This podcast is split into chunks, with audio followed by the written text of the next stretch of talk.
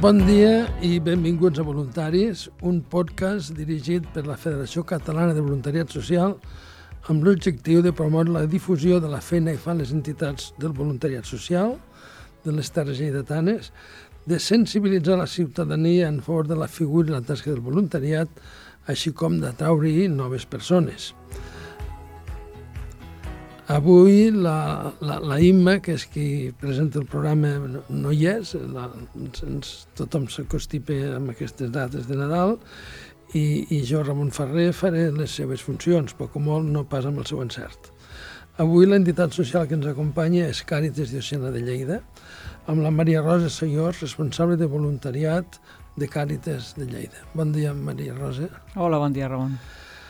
Eh, a Càritas de Lleida promoveu, orienteu, coordineu acció social i caritativa a la diòcesi de Lleida, potser fora bo que ens expliqués una mica això de la diòcesi de Lleida, que abasta, on, on, en quins territoris feu la vostra, la vostra feina, eh, de qui, qui se'n pot beneficiar.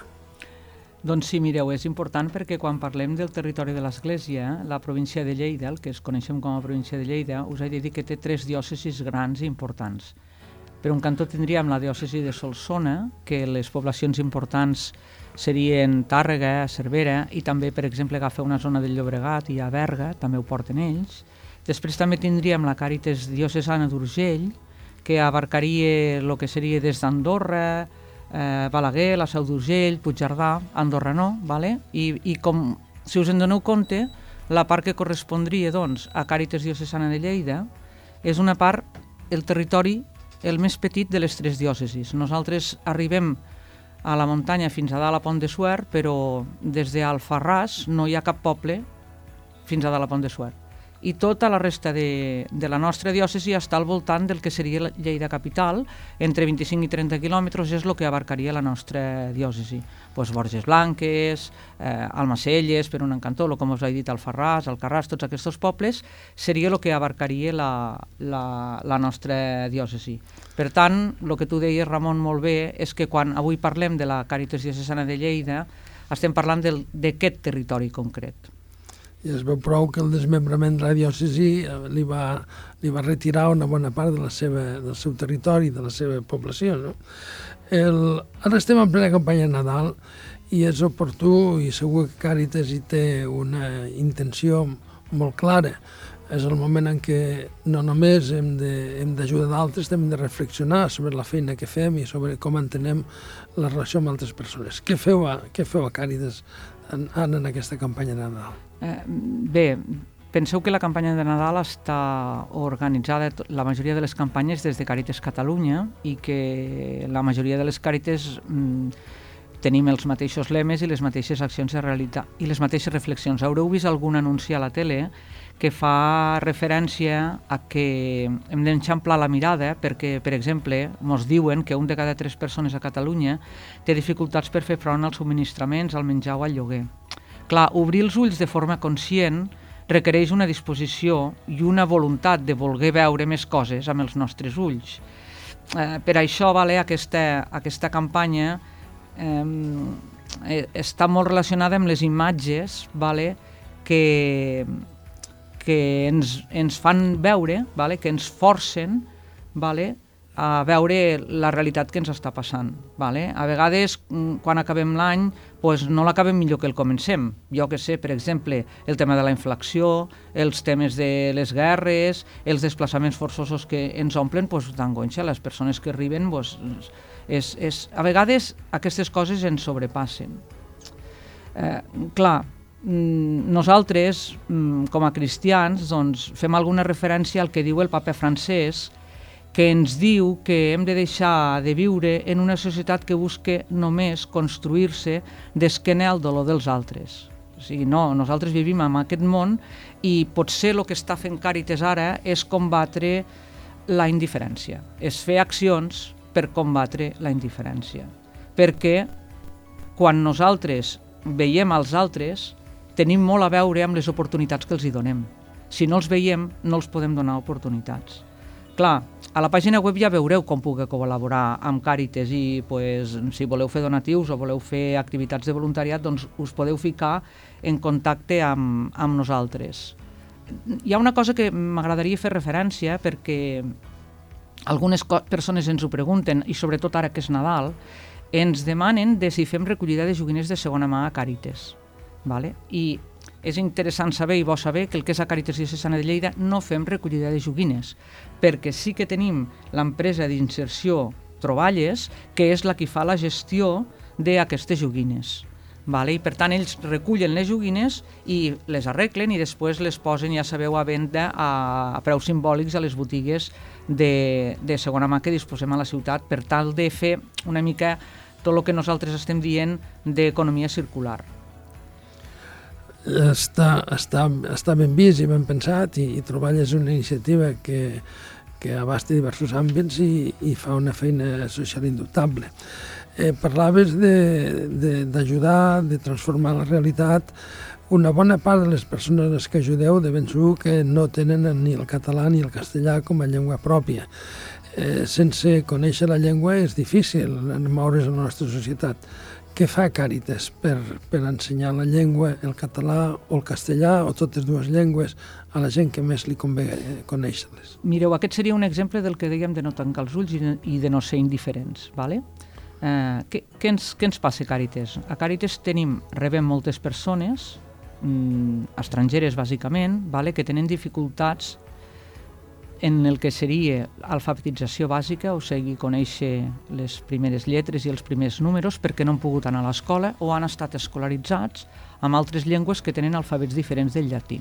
Això seria per una banda el que ens arriba a Càritas. Per una altra banda tindríem persones que tenen mm, un nivell cultural bàsic i que quan arriben aquí han d'adaptar la seva llengua bàsicament al castellà vale? i després, quan ja dominen més el castellà, la majoria de la gent demana pugui també eh, participar en els cursos de català per poder conèixer bé les dues llengües.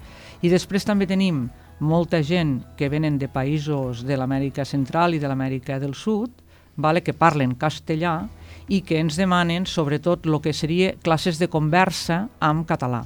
Ells no tenen tanta necessitat de llegir i escriure perquè ja se'n poden sortir més fàcilment, però sí que tenen necessitat de poder conversar en català. Què, què fa Càritas amb aquestes demandes? Doncs mireu, com us deia, el territori és ampli i no tindria sentit que les persones que viuen als pobles vinguessin a Lleida a, fer, a, a rebre classes. Per tant, la majoria dels pobles, grans o petits, tenen organitzades més o menys unes classes d'alfabetització de castellà o de català, o de les tres, alfabetització, castellà i català. Hi ha grups petits en què hi ha pobles en què només hi ha un voluntari i dos o tres persones que estan rebent la classe, sigui d'alfabetització, sigui de castellà o sigui de català, i hi ha pobles grans en què hi ha 150, 200 persones que en diferents turnos i en diferents dies estan rebent diferents classes de castellà o de català o d'alfabetització. A Càritas Lleida, a la, aquí a la ciutat, passa el mateix. Tenim molts grups de castellà, de català, d'alfabetització.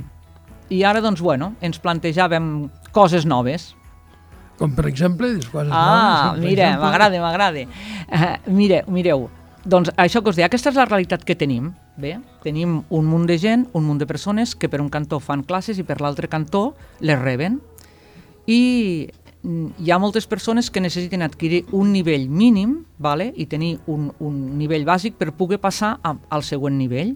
I també ens mm, hem donat compte que no tots els voluntaris ni totes les càrites treballen amb els mateixos materials, ni tenen el mateix, els mateixos criteris a l'hora de fer les classes o a l'hora de passar el nivell o a l'hora de fer els grups.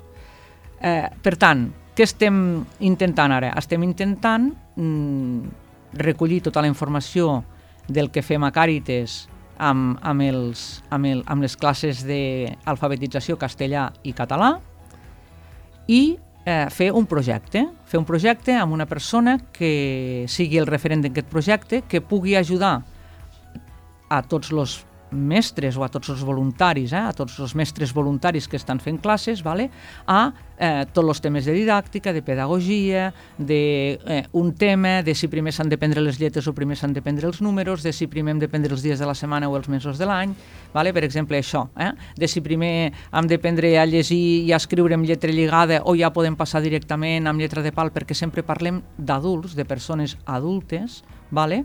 doncs eh, donar tota aquesta sèrie de criteris que puguin ajudar a les persones a avançar tant en l'alfabetització bàsica com en el català o el castellà. Fantàstic, perquè aquesta feina és fonamental. O, o es fa o, o la societat no quedarà per ben lligada eh, tothom que viu en una societat ha de conèixer la seva llengua, el, el català, ha de conèixer el castellà, ha de poder viure amb normalitat eh, integradament amb la resta de la, de la societat, per tant feu una feina magnífica. Eh, potser us convenen voluntaris. Eh, aniria bé que fes una crida al voluntariat. Sí, sí, mireu, eh, és, és realment... Mm, una necessitat que tenim en aquests moments, ¿vale? i bueno, que millor que parlau aquí amb un programa que ens escolten moltíssimes persones voluntàries o persones que potser no ho són i que potser es poden plantejar doncs, eh, col·laborar amb, amb aquesta educació d'adults.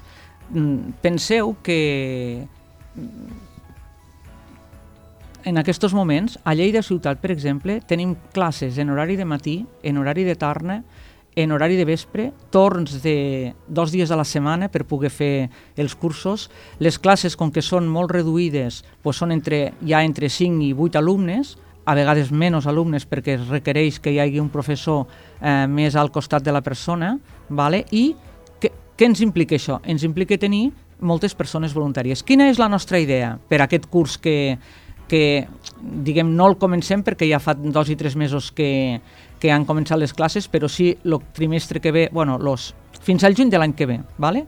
Fins al juny de l'any que ve la nostra idea és poder mm, posar en ordre tot el tema de les classes d'alfabetització castellà i català, trobar voluntaris i formar-los amb, aquest nova, amb aquesta nova manera de poder donar les classes d'alfabetització de castellà o de català, vale? i poder tenir una bossa de voluntaris suficient per poder donar resposta a les demandes que tenim. I ara us fico l'exemple del que ens està passant actualment. Vale? Actualment se pot fer classes d'aquestes que us estava dient, que vol dir que donem resposta, per entendre-nos, a entre 30 i 50 persones cada trimestre, el que seria Càritas Diocesana de Lleida a la ciutat. Eh? a la ciutat. Però hi ha una llista d'espera de més de 100 persones que no es poden inscriure a la, al bàsic o al nivell 1 de castellà o, al, o, al, o a català, a tots els grups de conversa de català, no es poden inscriure i no els hi podem donar plaça perquè no tenim ni prou professorat ni suficients sales on, on ficar-los. ¿vale? O sigui, realment és un, és un tema molt important el que si hi ha una persona que és mestre, que té disponibilitat, que s'ha jubilat, que li queda un matí o dos a la setmana, que té una tarda a la que mm, està pensant de en què la podria dedicar, que té coneixements de llengua, de castellà, de català, que ha fet una filologia, que persones que ja tenen una formació de base en el tema de llengües que es plantegin realment si poden per l'any que ve i pel curs que ve donar unes hores del, del seu temps per poder fer aquest voluntariat que és tan important. Mm. Perquè volia fer només una reflexió, Ramon, si em deixes. I tant. Eh, a vegades diem que aquestes coses de capacitació bàsica potser no corresponen a entitats com nosaltres. A vegades se mos diu, potser aquestes coses les hauria de, la, de fer l'administració, perquè són que la gent sàpigui llegir i escriure, que la gent entengui l'idioma. És, és cert, eh? És cert. I no estem orfes. Eh? Hem de pensar que hi ha totes les escoles d'adults, Vale? Les escoles d'adults faciliten la formació en alfabetització i faciliten classes de castellà i faciliten classes de català i, des, i també, evidentment, el consorci. Però què és el que passa?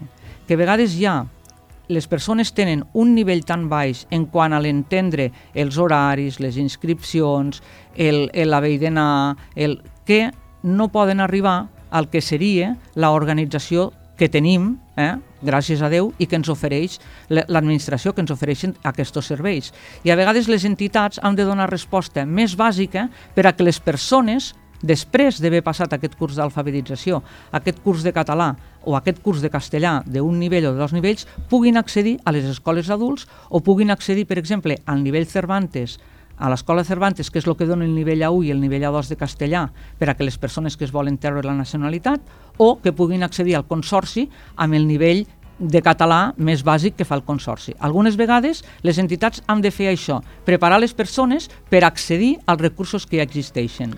I és una feina insubstituïble i s'ha de fer perquè si no es fa, després no es pot continuar en la formació personal, en el coneixement de les llengües. I sense conèixer la llengua el futur és molt complicat per a gent que, que no, que no ho pot fer. Mm. Per tant, jo crec que el que es cau és, és aprofitar que és de Nadal, fer aquesta nova mirada sobre la realitat, no girar, no girar els ulls, la, la, la vida és difícil per molta gent, tots podem ajudar i tots tenim el deure d'ajudar. Eh, tots som poc o molt responsables dels altres. Que tingueu un bon Nadal i moltes gràcies. Moltes gràcies i bon Nadal.